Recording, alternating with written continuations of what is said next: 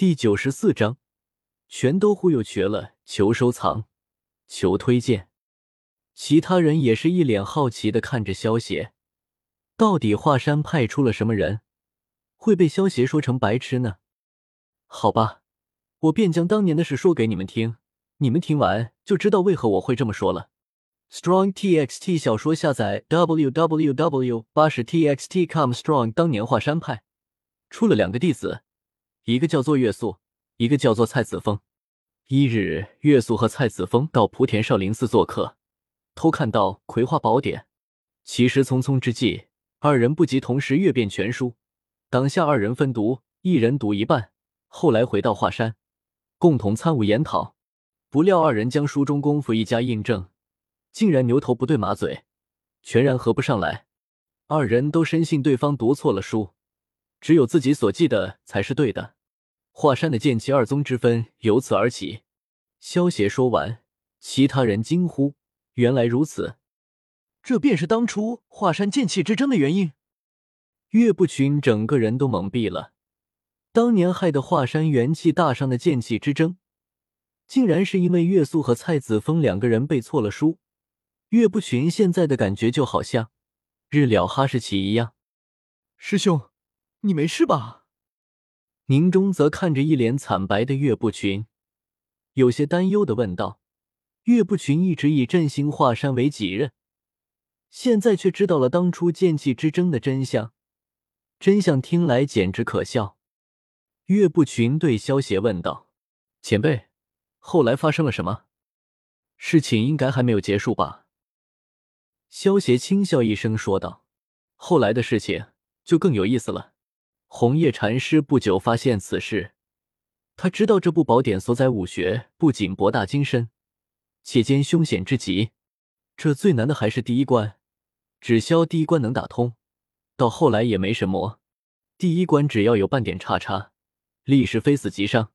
红叶当下派遣得意弟子杜元禅师前往华山，劝论岳菜二位。”不可修习宝典中的武学。杜元禅师上得华山，岳蔡二人对他好生相敬，承认私阅《葵花宝典》，一面深致歉意，一面却以经中所在武学向他请教。Strong 最新章节全文阅读：www 点 qiushu 点 cc。Strong 殊不知杜元虽是红叶的得意弟子，宝典中的武学却未蒙传授。当下杜元禅师并不点名。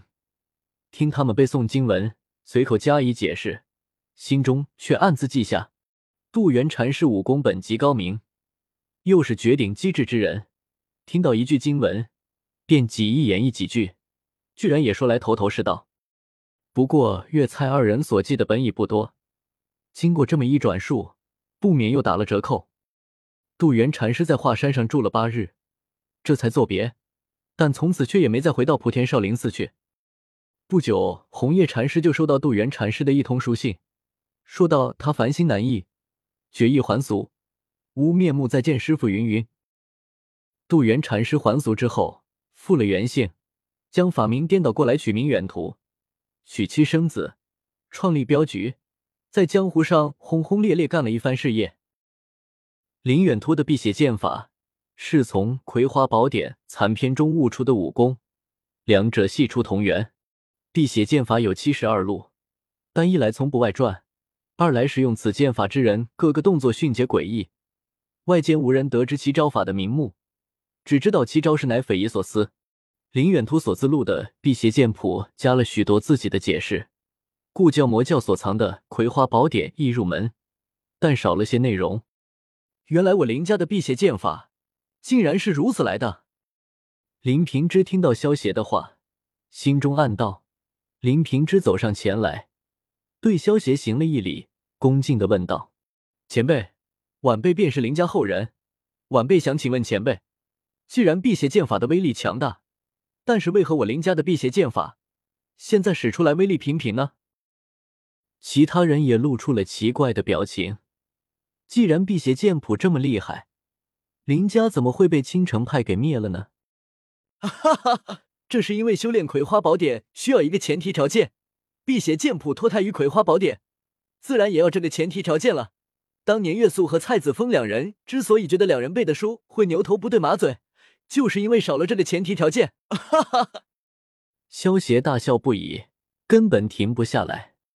敢问前辈，这个前提条件到底是什么？林平质问道。葵花宝典是由一个叫做葵花老祖的宦官创造的，所以欲练神功，必先自宫啊！哈哈哈，岳不群，现在你觉得岳素和蔡子峰这两个家伙是不是白痴？连最重要的一点都没有搞清楚，把好好的一个华山搞成现在这个样子！哈哈哈！萧协对岳不群问道，接着还是忍不住哈哈大笑了起来。岳不群脸色青一块白一块。如同变脸一样，手指因为用力已经发白了。岳不群心中也开始忍不住怒骂道：“我操！岳素和蔡子峰，你们两个大白痴！”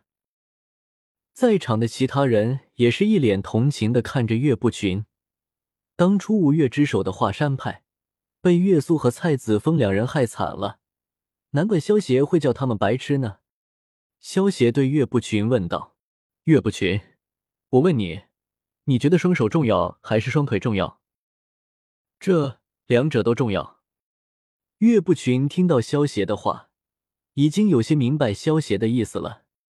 我再问你，剑重要还是内力重要？萧邪笑问道。这原本岳不群肯定能够直接回答，肯定是内力重要，但是现在他不知道该怎么说了。萧邪大喝道。笨不管是内力和剑法都重要，适合修炼内功的弟子就主修炼内功好了；适合修炼剑法的弟子就主练剑法就行了。因材施教都不知道吗？岳不群擦了擦头上的冷汗，对萧协一急，恭敬道：“多谢前辈指点，我知道该怎么做了。”萧协摆了摆手道：“如果不是看在王重阳的份上，老夫才懒得管你们华山派的死活呢。”萧协喝完最后一口茶，对在场的人说道：“今日有缘，老夫才和你们说了这些陈年旧事。既然茶已经喝完了，老夫便先走了。”说完，身形一动，化作一道白影消失了。吾等恭送前辈，恭送前辈。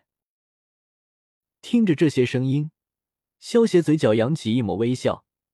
这些人已经被自己忽悠瘸了，不过这样正好。等今天发生的事情在江湖上传开后，萧协就能收获一大笔崇拜点了。小丫头，戏都看完了还不出来？萧协轻声笑道：“果然瞒不住你，你到底是谁？我不相信你是四百年前的逍遥子。”一位身穿蓝白色长衫的俏公子走了出来，虽然身穿男人装。但是其实是一位男扮女装的美人儿。看到他那和程乔恩有着五分相似，却多了五分霸气的容貌，其身份也呼之欲出了。除了东方不败，还有谁？剑魔那个小家伙还活着吗？萧邪笑问道。看过电视剧的萧邪，可是知道，在新版里面，东方不败的师傅是独孤求败。你？东方不败一脸震惊的看着萧邪，说不出话来。看来最终还是死了。好不容易有个能活两百多岁的人，老夫还以为他能多活一段时间呢。萧邪摇了摇头，一脸遗憾的说道：“你认识我师傅？”东方不败问道。一百多年前，独孤求败隐退之后，老夫和他交过一次手，不过当时不是现在这个身份。萧协一副回忆的模样，想到：“前辈得罪了。”东方不败已经开始有些相信萧协的话了，不过还得打过一场才行。东方不败玉手一挥，数十枚灌注了内力的绣花针，便以惊人的速度射向了萧邪。噌，无常剑出鞘，灌注了内力的无常剑，坚硬无比，化作一道道剑光。叮叮叮。